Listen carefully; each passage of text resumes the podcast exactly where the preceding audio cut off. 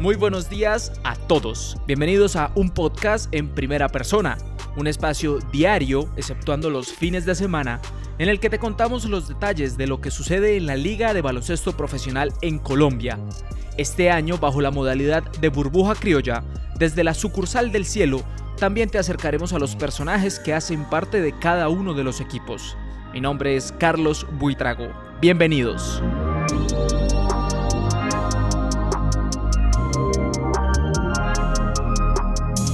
El primero de los equipos de esta serie especial de podcast que nos acercará a la definición de la Liga de Baloncesto en Cali es Búcaros. Lo que hay que saber de este equipo, primero que todo, bueno, es que es el más campeón en lo que ha sido la historia del baloncesto en Colombia. Su primer título lo consiguió en el año 1994 bajo el nombre de Leopardos. Los siguientes dos títulos los vino a conseguir en el año 2006 y 2007 de manera consecutiva.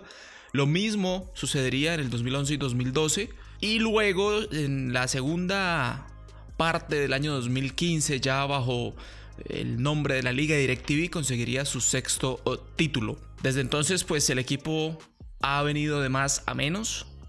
Ha encontrado cada vez menos apoyo económico por parte de las entidades en Bucaramanga, en Santander, y eso le ha impedido ser uno de los protagonistas. Este año quiere volver a hacerlo, al igual que todos los años, veremos hasta dónde llega el intento del profesor Carlos Alirio Parra con este equipo. Este equipo también es el primer equipo profesional en baloncesto en recibir el reconocimiento en su momento de Coldeporte. Soy Mindeporte, Ministerio del Deporte. Para este año en particular, el profesor, producto de la pandemia, producto de la ausencia mucho más notoria de recursos económicos, acudió a una vaca literalmente. A través de la plataforma Baki empezó con una campaña para que la ciudad le sumara al equipo, le hiciera al equipo un aporte económico y de alguna u otra manera suplir la carencia de recursos por parte tanto del sector privado como del sector público. En este momento desconocemos cuáles van a ser los patrocinadores del equipo, cuáles serán esos logos que aparecerán en su tradicional uniforme amarillo y en el tradicional uniforme blanco. Lo que sí sabemos es que esa campaña de financiación que empezó por internet empezó bastante fuerte, empezó con ganas, pero en muy poco tiempo se desinfló y aparentemente no prosperó. Y decimos que no prosperó desde el punto de vista en que el objetivo eran 200 millones de pesos desde el 16 de julio hasta el 14 de octubre.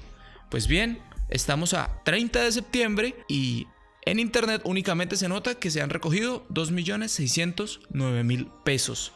Aportes que hicieron 17 personas el 16 de julio, el 17, unas cuantas en esa primera mitad de agosto y pare de contar. No obstante, esta situación previa que pudiese llegar a ser bastante crítica para el desarrollo de Búcaros en la liga profesional, pues ya la semana pasada el equipo presentó su nómina y hay varias cosas importantes. Primero que todo, ya hay dos jugadores argentinos confirmados. Uno de ellos es Rodrigo Gallegos. Como habíamos dicho, Rodrigo viene a Colombia a jugar su primera temporada de manera profesional en el exterior. El año pasado jugó su primera temporada en la primera categoría en Argentina con el equipo de Olímpico y lo hizo porque en el 2018 jugando en segunda categoría demostró que tenía un manejo de balón interesante y sin embargo a la hora de lanzar triples en los 24 partidos que alcanzó a jugar durante la temporada de 2019 no superó el 31% eh, desde la media luna.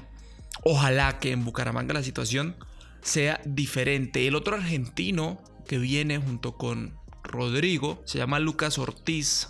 Y en particular estos dos jugadores, junto con un posible tercero, que obviamente no, no vamos a mencionar, no vamos a, a dar nombres por el momento, esperaremos la confirmación oficial, son muy, muy, muy conocidos, muy allegados al entrenador que va a estar en Bucaros, que se llama Juan Manuel Córdoba, que es argentino, pero que profesionalmente se desarrolló una gran parte, tal vez la mayor parte de su vida en Chile, en la ciudad de Valdivia, y con él hablaremos al final de este podcast. La nómina la completan y los vamos a ir especificando cada uno de estos jugadores.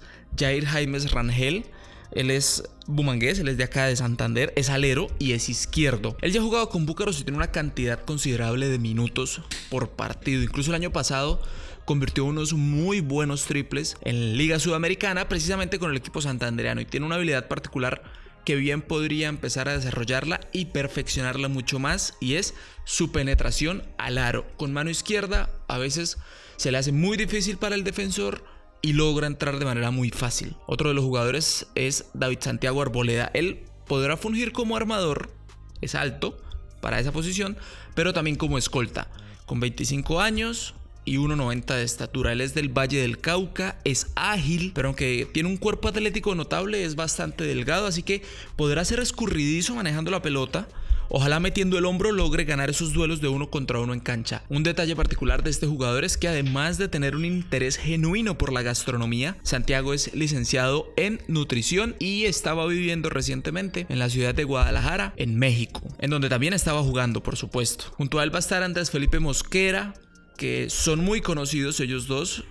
Él es poste y al igual que David proviene de una camada de jugadores vallecaucanos muy interesantes. Forajido, Andrés Felipe, y sabe aprovechar ese cuerpo y sus casi dos metros no solo para saltar bastante cuando necesita recoger pelotas debajo del tablero, pero también para hacerse a su espacio jugando de espaldas al aro. Esas serían tal vez sus dos fortalezas a la hora de estar en cancha. Estará también Santiago Zuluaga, él es armador y seguramente completará el equipo y por momentos le dará minutos de descanso y minutos de rotación a Búcaros cuando Rodrigo Gallegos eh, está en el banco. Está también William Daniel Pino, él es de 26 años y él puede ser versátil jugando desde la posición de alero. Estará listo y presto para aportar minutos de calidad durante ciertos tramos del partido. Veremos cómo se desarrolla el juego de él, ojalá que no sea desde lo más profundo de la banca. Esos son los jugadores únicamente colombianos. Ustedes saben que en la liga colombiana y por la cercanía que tenemos con el país venezolano, que aunque no hay relaciones diplomáticas, relaciones baloncestísticas toda la vida han existido. Entonces hay unos jugadores colombo-venezolanos registrados y con la doble nacionalidad en los papeles que también podrán jugar en esta liga. Uno de ellos eh, para Búcaros va a ser Fernando Lucena. Él es un viejo zorro y viejo conocido aquí en la ciudad y en el país. Es un jugador que si se lo preguntan, él prefiere plantarse a 45 grados y lanzar el triple. Si a él le dicen, no te muevas de la cancha, párate a 45, lanza triple, él lo haría y con eso se convertiría casi que en garantía certificada desde la larga distancia. Ha jugado toda su vida entre su natal Venezuela, con múltiples equipos, con el que más ha jugado tal vez es con Gigantes de Guyana, en donde además ha compartido muchísimo con Luis Almanza, que Luis en años previos ya estuvo en Bucaramanga, pero este año particular, al igual que el anterior, va a estar representando al equipo del Pacífico Caribe colombiano, a Cimarrones Caribbean Storm. Y también Lucena, como les decía, pues tiene la doble nacionalidad porque su señora madre es de María la Baja en el departamento de Bolívar. Este jugador seguramente será la voz adulta y consejera de todo el equipo de Búcaros. Otro de los doble nacionalidad, Colombia y Venezuela, será Jorvis Altamar. Es alero, pero también se puede desempeñar como poste.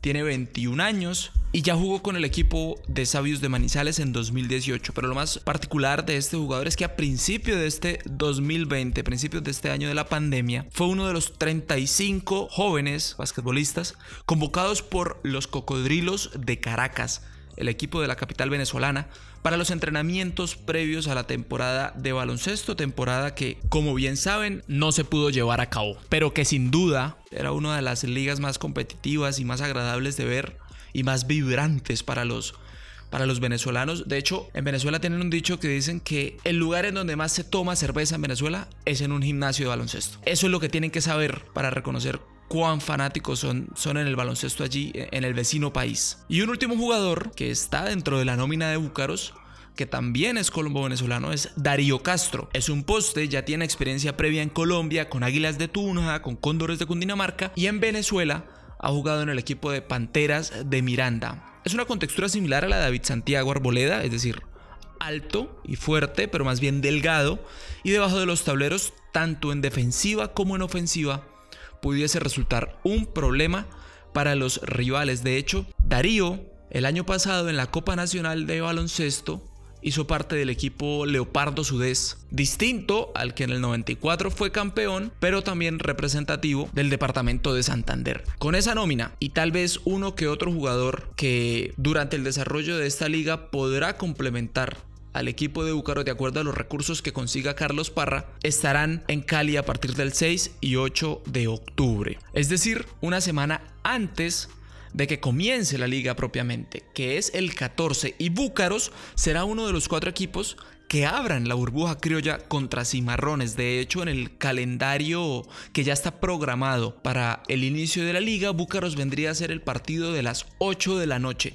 Todo esto está sujeto a cualquier tipo de cambios. Lo único fijo es que el 14 de octubre va a empezar una serie de 14 partidos que se jugarán casi que día de por medio. Y este primer partido será un excelente termómetro para tomarse la temperatura en el Evangelista Mora.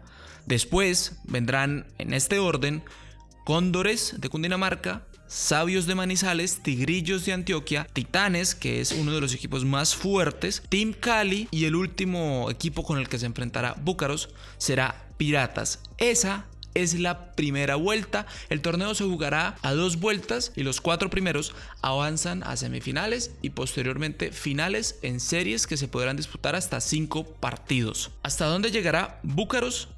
este 2020, este pandémico 2020? Bueno, esa es la gran interrogante. Y para darnos una idea de lo que deberá ser el técnico del equipo, precisamente hablamos con él. Juan Manuel Córdoba es argentino, pero desde muy temprano, como les decía, se fue a Valdivia en Chile para desarrollarse profesionalmente. El año pasado consiguió su segundo título en la Liga Nacional de ese país, de eso hablamos. Así que, profesor Juan Manuel, Muchísimas gracias por atendernos. Eres de San Nicolás de los Arroyos, una ciudad pequeña al extremo norte o cabecera norte de la provincia de Buenos Aires, una ciudad que además tiene al margen el río Paraná, que entre otras cosas posibilita en gran medida la práctica de los deportes acuáticos. Y esto resulta particularmente interesante porque tú terminas decantándote por el baloncesto. ¿Cómo se da esa elección? ¿De dónde nace el gusto por jugar a la pelota naranja y eventualmente a, dirigir en el básquet? Bueno, efectivamente, como tú dices, San Nicolás eh, limita con el río Paraná y, el de los arroyos viene justamente porque los dos límites de la ciudad son el arroyo Ramallo y el arroyo del medio. Eh, o sea, la ciudad está, el, partido de San Nicolás está delimitado por, por, dos arroyos y un río. Así que eh, sí tenemos afinidad con los, con los deportes náuticos y, y, y, sí se disfruta el río sobre todo en el, sobre todo en la etapa estival o de verano. Eh, bueno, San Nicolás es una ciudad de basquetbolística por, por excelencia, como lo es prácticamente toda la provincia de Buenos Aires. Eh, Santa Fe, Entre Río, Córdoba, es como la, es como la parte más fuerte del, del básquetbol en Argentina. Y a pesar de que San Nicolás es una ciudad que debe tener unos 130.000 habitantes, llegó a tener en su momento tres equipos en lo que es hoy la, el Torneo Nacional de Ascenso, en algún momento llamada Liga Nacional B, y llegó a tener por más de 10 años a dos equipos en, la máxima división, en la Liga Nacional A. Tanto Regatas como Belgrano estuvieron más de 10 años en, la Liga Nacional y, bueno, ahí estuvieron entrenadores de, la selección argentina, como fueron en su momento Flor Meléndez o Guillermo Vecchio. Eh, o sea, San Nicolás es una, ciudad que vive y, respira, o vivió y respiró mucho básquetbol durante, durante muchos años, y bueno, a mí me tocó disfrutar, gracias a Dios, esa, esa etapa, dorada del, del básquetbol de San Y eventualmente, profe, ¿en qué momento, si lo jugaste, sería interesante conocerlo, pero, pero eventualmente, ¿en qué momento eh, te dedicas a entrenar jugadores, a, dirigir el equipo y, y, dar ese salto, ¿no? A ponerte eh, al margen de la cancha, pero estar siempre metido en el baloncesto. Desde muy joven, desde los 15 años, dirigir chicos de, de mini básquetbol. Y bueno, después elegí, eh, elegí la carrera de educación física. Soy profesor de educación física con posgrado en, entrenamiento de alto rendimiento y, preparación física. Y bueno, después me hice entrenador a nivel, a nivel nacional. Y mientras tanto seguía jugando básquetbol y dirigiendo categorías menores hasta que llegó el momento de que los chicos que yo dirigía en las series menores le dijeron al presidente del club que, querían que yo los dirija y, bueno, ahí tuve que dejar de jugar el básquetbol y empecé a, muy joven, a los, a los 26 años, 26, 27 años, empecé a, tomar mi, mi, primer equipo semiprofesional, por decirlo de alguna manera, porque era un equipo rentado, pero pero también los, los jugadores tenían otras actividades y, a partir de ese momento dejé, dejé de jugar para ya dedicarme de lleno a, la, a lo que sería el básquetbol en, breve tiempo después de ser el, el básquetbol profesional. Lo que sin duda es un, un hecho afortunado para el entrenador y, y, gratificante emocionalmente que tus mismos jugadores deseen que sigas en ese proceso, que sigas al frente de ellos. Y todo este periplo eh, como director técnico del baloncesto, pues te llevó a establecerte en Valdivia, en Chile desde hace más de 10 o 15 años. Allí vives con tu mujer y, públicamente dices que no eres de Argentina ni de Chile, que eres valdiviano. ¿Qué encontraste más allá del Club Deportivo Valdivia que te brindó la confianza para sentirte tan cómodo y hacer de esa ciudad tu hogar? ¿Influyó en eso el hecho de que Valdivia precisamente es la capital de la cerveza? Tal vez el hecho de que al igual que San Nicolás del Arroyo es una ciudad sitiada por ríos o, sencillamente porque el Coliseo Antonio Azurmendi es conocido nacionalmente como la catedral del básquetbol en Chile. Bueno, yo creo que fue de todo un poco, digamos, en definitiva. Creo, creo que eh, muy bien describes todo lo, lindo que es lo lindo que es Valdivia. Y bueno, a mí tuve la fortuna de llegar aquí el año, el año 2004. Estuve hasta fines del 2009 eh, aquí en Valdivia. Después me fui a Santiago porque estuve casi tres años a tiempo completo con todas las elecciones nacionales. Y recuerdo bien esa nota porque fue fue el año 2008 cuando, cuando confían en mí para darme el primer equipo, el 2009, con un equipo muy joven, pero muy, muy jóvenes que yo trabajaba con las series menores y era, era ayudante técnico del primer equipo. Y bueno, este, me da la posibilidad de dirigir el primer equipo y llegamos a la, llegamos a la final con un equipo que prácticamente nadie daba un centavo Perdimos la final ese año, pero bueno, ese trabajo y el que ya venía realizando con series menores me permitió llegar al, a la selección nacional. De ahí que yo tengo tanto cariño por, por la ciudad de Valdivia. Después me tocó, afortunadamente, después de la selección, me tocó ir a, a Quibdó, al Chocó, a, estar en la, competencia colombiana, donde guardo mucho cariño para la gente del Chocó también. Y después me tocó volver a, lo que sería el clásico rival de Valdivia, Osorno. Estuve dos años y medio en la, vereda de enfrente, por decirlo de alguna manera. Lo cual no fue fácil tampoco, pero bueno, también me fue bien, gracias a Dios. Llegamos a una final de la Liga Nacional, salimos campeones de la, de la Liga del Sur. Y bueno, hace cinco o seis años que volví de nuevo a a Valdivia y bueno, me ha tocado una etapa, la última etapa ha sido la más exitosa del club, hemos ganado dos ligas nacionales, hemos tenido participación internacional en la Liga Sudamericana, en la Champions, hemos ganado dos Ligas Sur y bueno, disfrutando un poco de, de esta etapa que es efectivamente la, deportivamente la mejor etapa que ha tenido el, Club Deportivo Valdivia. Y bueno, también nos tocó jugar un premundial acá, sub-18 con la selección de Chile. Jugamos contra, contra Estados Unidos, contra ocho jugadores que están hoy día en la NBA. Uno de ellos quedó eliminado hace poquito, Porter Juniors. Así que, y le ganamos, le ganamos un cuarto, tuvimos tres cuartos ahí peleándole de par a par y bueno, después nos terminaron ganando, pero pero realmente esta etapa ha sido muy linda aquí en Valdivia, lo he disfrutado mucho. Y ahora agradecer a, Bucaramanga, que sé que es el equipo más campeón del, del básquetbol eh, colombiano, y, agradecerle al profesor Parra, que es un gran amigo, el cual guardo mucho respeto por todo lo que ha hecho por, por el básquet Bucaramanga y por el básquetbol colombiano, y me ha invitado a poder participar en este receso que estamos teniendo acá acá en Chile y aprovechar la oportunidad nada más. Sin pensarlo, sin planearlo, por supuesto.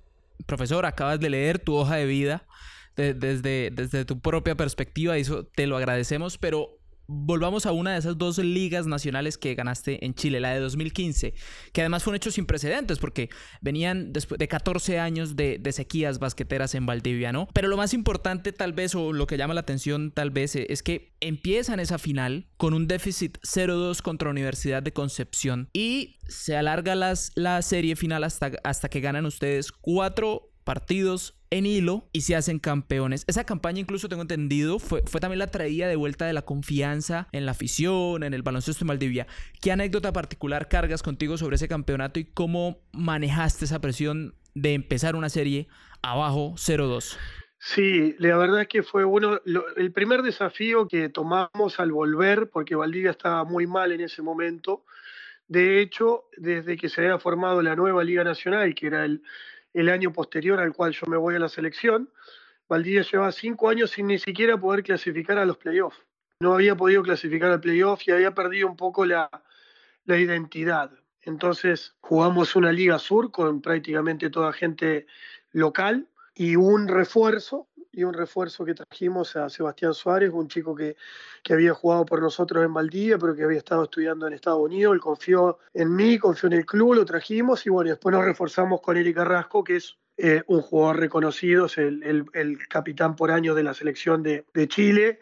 Y, y bueno, eh, realmente no, no pensábamos ese primer año tener una campaña tan exitosa como la que tuvimos y claramente no éramos el, el candidato a, ganar. La Universidad de Concepción era, era el equipo por lejos favorito y creo que ellos cometieron un, error que nosotros supimos aprovechar muy bien, que fue el segundo partido. El segundo partido en Concepción ellos nos ganan de 25 puntos y tanto algunos jugadores como su propio entrenador declararon de que nos habían hecho ver muy mal, que prácticamente venían a Valdivia a a barrer, a barrer la serie, que iban a cortar las, las mallas aquí en, aquí en el Coliseo, en la Catedral del Básquetbol. Y bueno, todo eso lo usamos a, favor, tuvimos que, tuvimos que replantearnos como equipo varias cosas.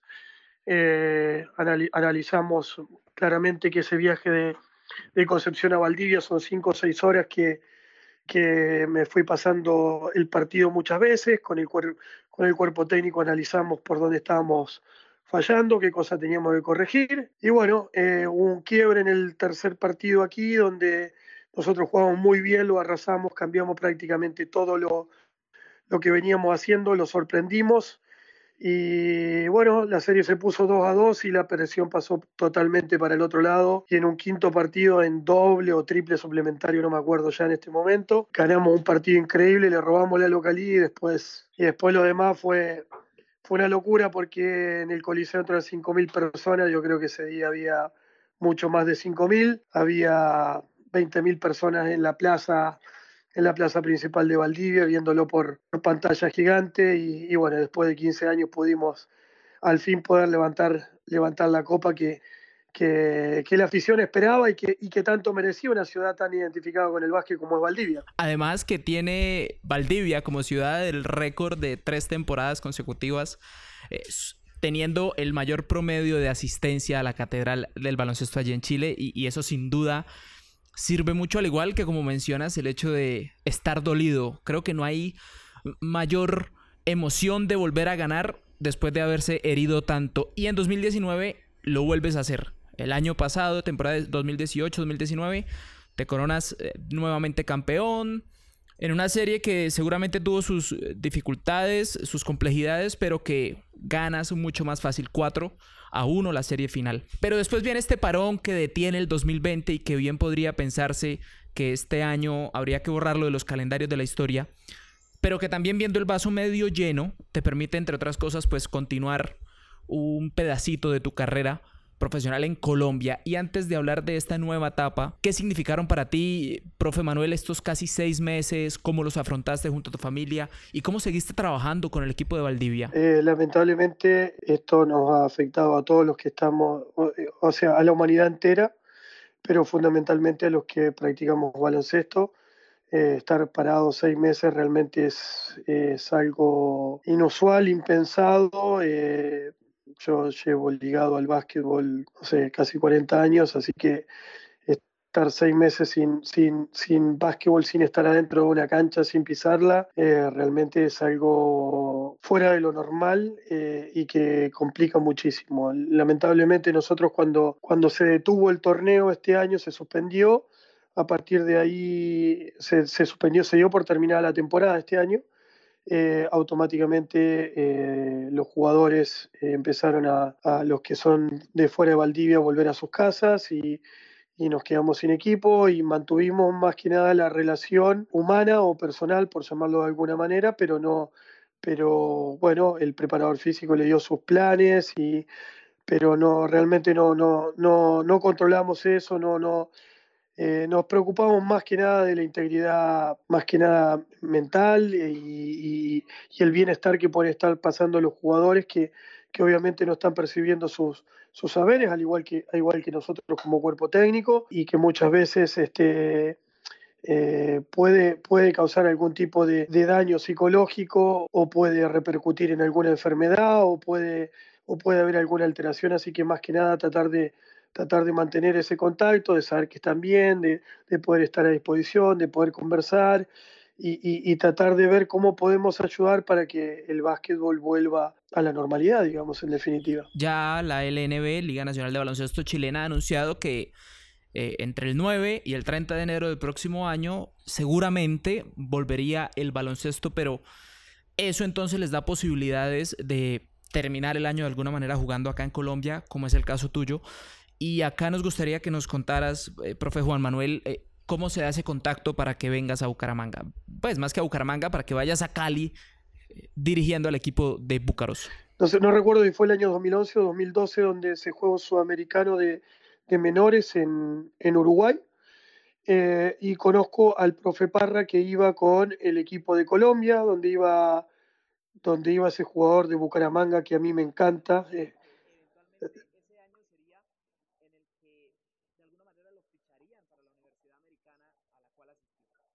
Exactamente, jugó un torneo sudamericano espectacular y si bien creo que Colombia fue quinto o sexto, no lo recuerdo en este momento, y nosotros eh, con Chile salimos tercero, eliminamos a Brasil y clasificamos al premundial. Pero bueno, eh, generamos una instancia de, cordialidad, de amistad y, bueno, después de, después de eso me toca la suerte de, poder ir a, trabajar al Chocó y ahí conocí, al, conocí un poco más al, profe Carlos Parra. Estuvimos compartiendo, todavía recuerdo, en una parrilla argentina que hay ahí en, en Bucaramanga unos, unos dueños argentinos que viven muchos años en Bucaramanga. No, no, recuerdo el nombre en este momento, pero nos atendieron muy bien y este, siempre estuvo el, el, el, profe, me mostró sus instalaciones que tenía ahí en el, en el Coliseo de, de Bucaramanga. Y bueno, a, a, partir de ahí quedamos con una muy buena relación, siempre quedamos comunicados. Él, me ha preguntado por, jugadores extranjeros en algún momento, yo también a él. Eh, de hecho, cuando Bucaramanga sale campeón con Arnold, eh, después eh, Arnold viene a jugar aquí a Valdivia. Y bueno, siempre hemos mantenido una relación de, cordialidad, de respeto, de compartir material basquetbolístico. Y bueno, este año él me contó de que su entrenador se había ido para, para, dirigir otro equipo y, que tenía intenciones de, de poder contratarme. Y bueno, gracias a Dios este, se pudo dar esta, posibilidad y, estoy muy agradecido al profesor por la confianza que me brinda y, sé de la responsabilidad que es ir a dirigir el equipo más campeón de la Liga Colombiana, así que para mí es un halago y una responsabilidad muy grande y estoy muy motivado y muy contento de poder, de poder llegar a dirigir el equipo de Búcaros seis veces campeón, para ser exacto, así es, es uno de los equipos más exitosos, no solo en el baloncesto, sino a nivel general, ¿no? Indiferentemente de cualquier sea el deporte. Has sido vocal, muy directo y muy claro con tus pensamientos respecto al nivel general del baloncesto en Chile.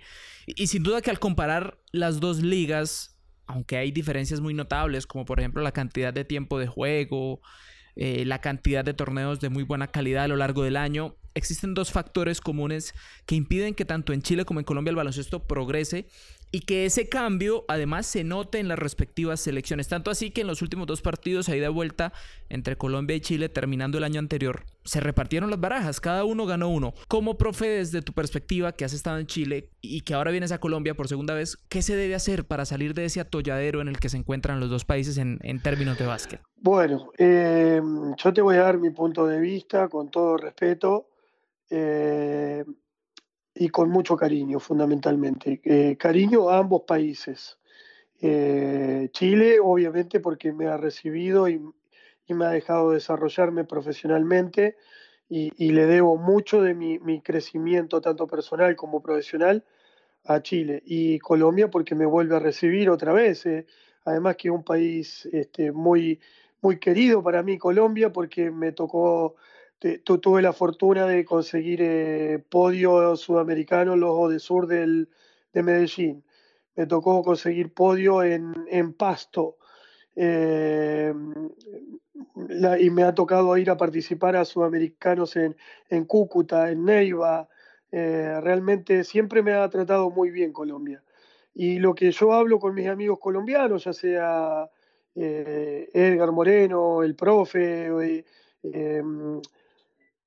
Víctor García, varios amigos colombianos que tengo, creo que Colombia tiene el mismo profe Tomás Díaz, creo que Colombia tiene un potencial, pero increíble, realmente increíble, eh, que no lo ha podido plasmar eh, producto de la discontinuidad que tiene ese, torneo, ese torneo profesional.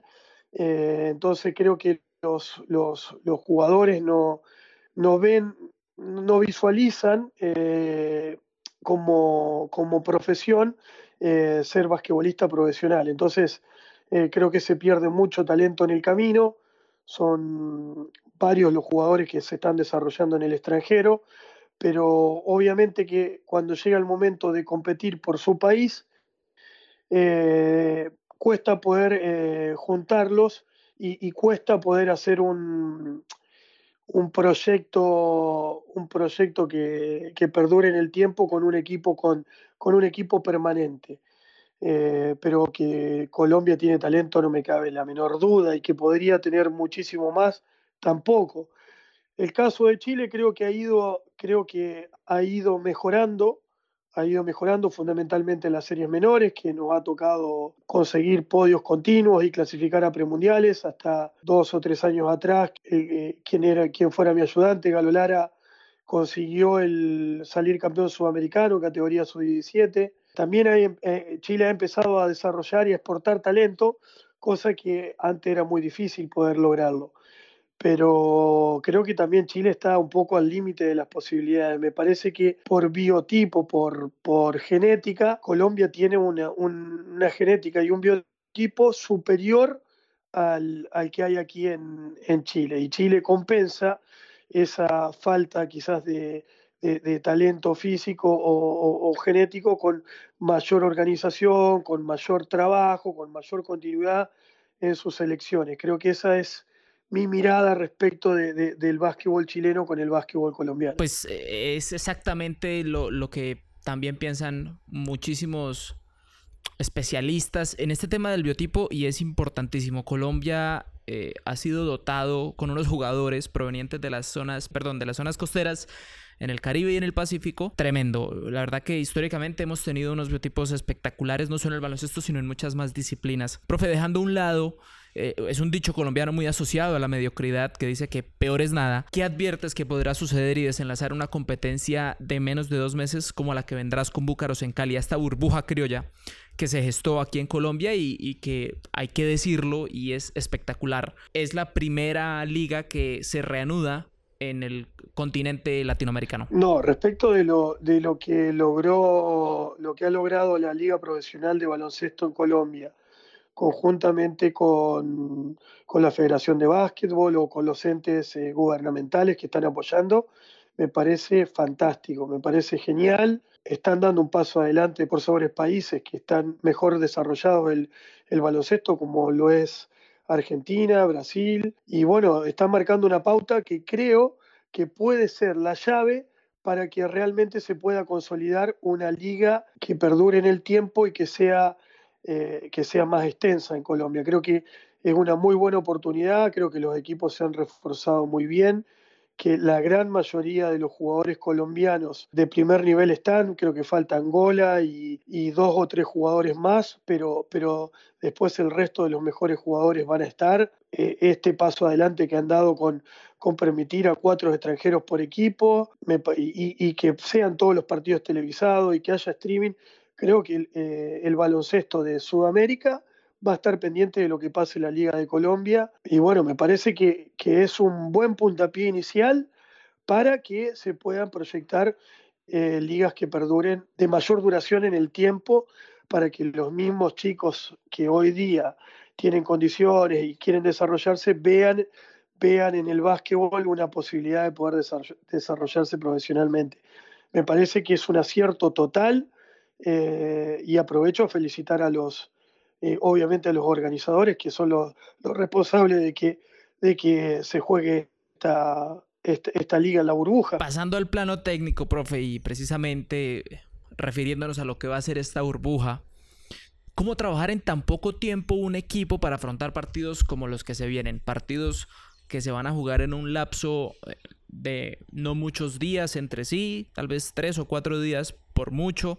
¿Cuál podría ser ese as bajo la manga que, te traes tú de Chile para lograr victorias, para forjar defensas intensas, interesantes y lograr resultados? Eh, yo lo comentaba con, compañeros de mi cuerpo técnico de que a mí me sirvió mucho la experiencia anterior en Colombia, porque realmente eh, la Copa Invitacional, que era en ese momento, se jugaba, se jugaba en días consecutivos, se jugaba viernes, sábado, lunes, martes, eran cuatro partidos de local y cuatro partidos de visita, había muy poco tiempo para poder entrenar, para poder preparar, para poder preparar el equipo como estamos acostumbrados, por ejemplo, acá en tanto en Chile como en Argentina, eh, habitualmente se juegan dos partidos por semana.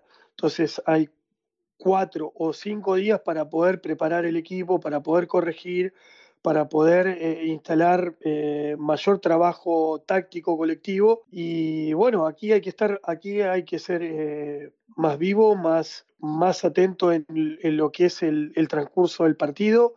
Tratar de que esta es mi opinión pienso de que hay que tratar de, de cuidar y de repartir las energías con los jugadores porque se va sobre todo en este torneo que es de 45 días total y, que puede haber un máximo de 20 partidos, es jugar un, eh, un partido, jugás un día, el otro descansás, jugás, descansás, casi no te da tiempo a poder, a poder hacer entrenamientos de alta intensidad. Entonces pasa a ser el, el, partido, pasa a ser un momento de, de ajuste y de mejora del, del, equipo. Hay que optimizar cada, cada minuto que tenés con el, con el equipo tenés que tratar de, optimizarlo al máximo para poder ir ensamblando eh, el equipo y llegar al, al, a la mejor expresión del equipo lo antes posible, porque eh, donde perdiste tres, cuatro partidos te quedaste fuera de, te quedaste sin posibilidades de, de poder pasar a la siguiente instancia. Entonces,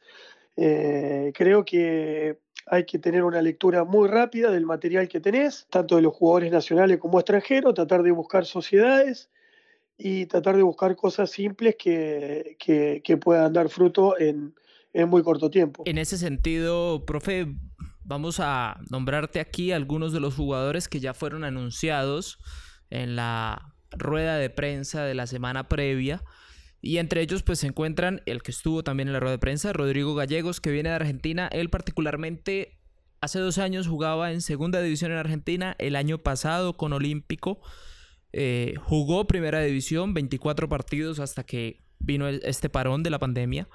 Y este año vendría a ser lo que es su primera temporada de manera internacional. Junto con él hay otro argentino que es Lucas Ortiz, ya confirmado y aparentemente habrá un tercero, Omar Cantón. ¿Qué adviertes de, lo que van a poder ser estos tres jugadores en el equipo de Búcaros? Porque supongo además que los debes conocer y que la recomendación para que vinieran eh, provino de ti. Bueno, especialmente el caso de, Rodrigo, lo, conozco, lo conozco de, jovencito. A Omar, Omar Cantón también lo conozco de muy joven. Omar lo conozco antes que a, que a Rodrigo porque él es, él es de Rosario y y lo conozco del que tenía 15 o 16 años, después se fue a jugar a, a, dos equipos de mi ciudad, San Nicolás, tanto en Regata como en Belgrano. Ah, los tres jugadores son tres jugadores que, que saben jugar muy bien al básquetbol. El caso de, el caso de Rodrigo y Lucas están confirmados, el caso de Omar hasta el día de hoy eh, todavía no está confirmado, pero bueno, yo creo que el jugador argentino tiene una, tiene una habilidad eh, especial por sobre el resto de los jugadores en Sudamérica, que es el conocimiento de la estrategia y la profesionalidad con la cual eh, trabaja. El, jugador argentino es muy profesional y creo que en eso puede ayudar mucho, en no solo venir a jugar el torneo, sino en, en, poder compartir con sus pares colombianos y poder dejar algún determinado aprendizaje de lo que es la profesión del, del basquetbolista. Creo que en Colombia hay mucho talento, pero lo que me tocó vivir a mí, por lo menos en, aquella oportunidad, quizás el jugador colombiano todavía no es tan profesional en sus conductas o en sus comportamientos, todavía creo que tiene que, tiene que ir aprendiendo y lo que facilitaría en este caso llevar jugadores argentinos es que ellos van a adaptarse muy rápido a la idea de juego que, que pueda presentar cualquier entrenador.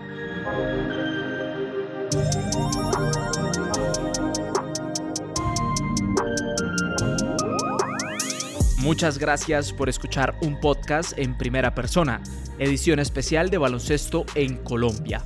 Si tienes alguna duda, sugerencia o comentario, a través de nuestras redes estaremos prestos a responderlas e incluso a debatirlas durante cada emisión. En Facebook e Instagram nos pueden encontrar como arroba en primera persona COL o escribir al Twitter personal arroba Carlos Buitrago P. Hasta mañana.